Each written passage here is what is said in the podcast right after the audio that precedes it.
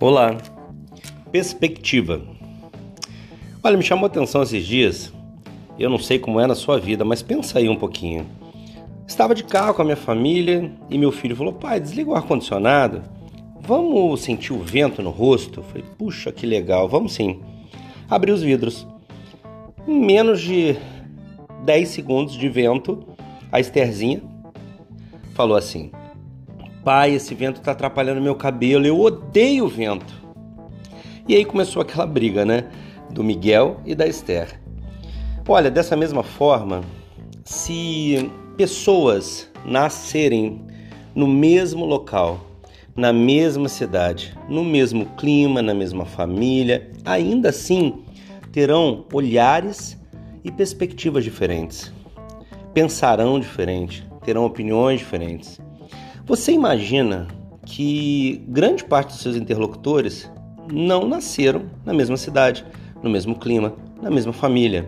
Logo, obviamente, indubitavelmente, terão perspectivas diferentes, olhares diferentes, verão cenários diferentes. Onde você enxergar vidro, eles verão o outro lado. Onde você enxergar rosa, eles verão lilás. E olha, se você não souber lidar com isso, você está fora do jogo. Na verdade, estou falando um pouco mais agora de negócio. Quando você está numa mesa de negociações, por exemplo, é fundamental que você entenda que a diversidade dos pensamentos naquela mesa, a diversidade dos pensamentos é que foram trazidos para aquela mesa. Então a pessoa passou por problemas naquele dia, na família, com o filho, com a esposa, no trabalho, no trânsito, e aí chega ali para você. E você teve outros problemas. E aí, quando se encontram, olha, tudo isso que aconteceu se encontra junto, tá certo? Os problemas, os desconfortos, as preocupações estão todas ali em cima da mesa. E se você pensar que não, que a pessoa se livra, se isenta de tudo isso para poder conversar com você numa boa, você está completamente enganado. Então, um dedo de delicadeza nas conversas, no caminhar, ele tem que ser com um olhar nessas dificuldades que você não conhece, mas que o outro conhece e trouxe para a reunião. Na família, por exemplo, eu convivo com a minha esposa há 20 anos, 20 anos, 18 anos.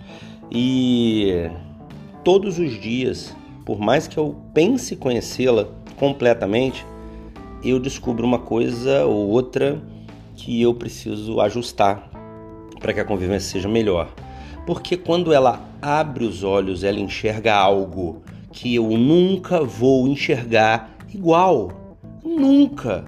É o olhar dela, são os olhos dela, fisicamente, fisiologicamente, é, psicologicamente, filosoficamente. Eu nunca vou ver com os olhos da minha esposa. E dessa forma eu entendo que ela é um ser diverso. Ela é um ser que não sou eu, ela é um ser que eu desconheço na amplitude das possibilidades. É claro que eu conheço no dia a dia, no que ela faz de comum, mas não no que ela pode fazer ou pode enxergar da vida e do mundo, até porque casamento é isso, né? É eu unir as minhas possibilidades com as possibilidades da minha esposa, você do seu marido, entende? Então, observem a partir de agora o mundo com um olhar uh, aberto como quem entende que o outro olha diferente de você, tá certo? Afinal, a gente vê o mundo como a gente é. Já ouviu isso? O outro vê o mundo como ele é e não como eu sou. Entenda a diferença, compreenda a diferença. Se você não aceita a diferença, guarda para você, mas respeite como quem aceitasse, tá certo? Porque o outro é tão digno de ser quem é quanto você é tá bem? Então, quando você abrir os olhos de manhã, lembre-se: todos os outros seres humanos da Terra abrem os olhos e veem algo diferente de você. Ok? Deus abençoe. Luciano de Paula aqui.